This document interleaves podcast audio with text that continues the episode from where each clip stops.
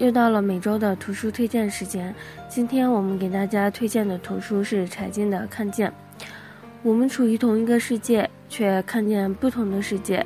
柴静说：“我试着尽可能诚实地写下这不断犯错、不断推翻、不断疑问、不断重建的事实和因果。一个国家由人构成，一个人也由无数的他人构成。你想如何报道一个国家，就要如何报道自己。”而在《看见》一书中，柴静说。孩子有句诗，深深得我心：天空一无所有，为何给我安慰？是的，天空一无所有，拿什么又凭什么给我们安慰呢？所以，都应该靠自己。俗话说，眼睛是心灵的窗户，一眼所看，以脑所想，以心所感，而后铭记于心，看见。记录了柴静从一无所知的新人，经历十年不断的磨练、摔打、思考、总结，而慢慢成长为一个真正的记者。十年时间，中国发生了几件重大的事件，都有出现在这本书中，例如非典、汶川地震、北京奥运会、要加薪的事件，我们对这些事件都不陌生。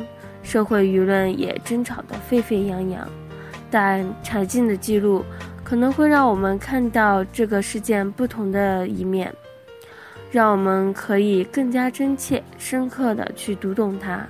最重要的是，它不仅仅在讲述一个个的故事，它的重点更是让，更是放在了一个个具体的人上，在他们身上，我们看到了不同的诠释，听到了不一样的声音。看到了故事中不为大众所知的一面，不论是好还是坏。网上对于这本书的评价褒贬不一，有人认为是良心之作，也有认为是故意在炒作的。好吧，我没有太多的感触。我总是认为一本书的好坏在于你感悟到了什么，哪怕它是众人口中的烂书，但即使是一本烂书，也让你明白。什么样的书才是烂书？那么它也有它存在的价值。而我看完这本书后，唯一的感觉就是，我们处于同一个世界，却看见不同的世界。这本书这种描写的故事中，有很多都推翻了原来对事件本身的看法，但不仅仅从好变坏，或者是从坏变好那么简单。而是会更多的去思考，去回味，不再人云亦云，而是有自己的想法和见解。以前总是觉得人和事，人和事，要么好，要么坏，后来就会觉得，站在不同的角度，我们对好对坏的看法也会有不同了。我学会了换位思考，通俗点说，就是杀人犯。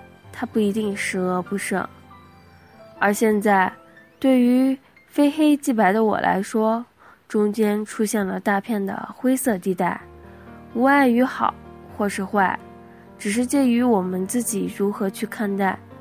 我不知道你是否和我有同样的想法。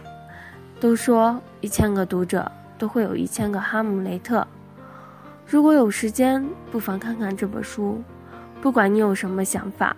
我们都可以随时来交流。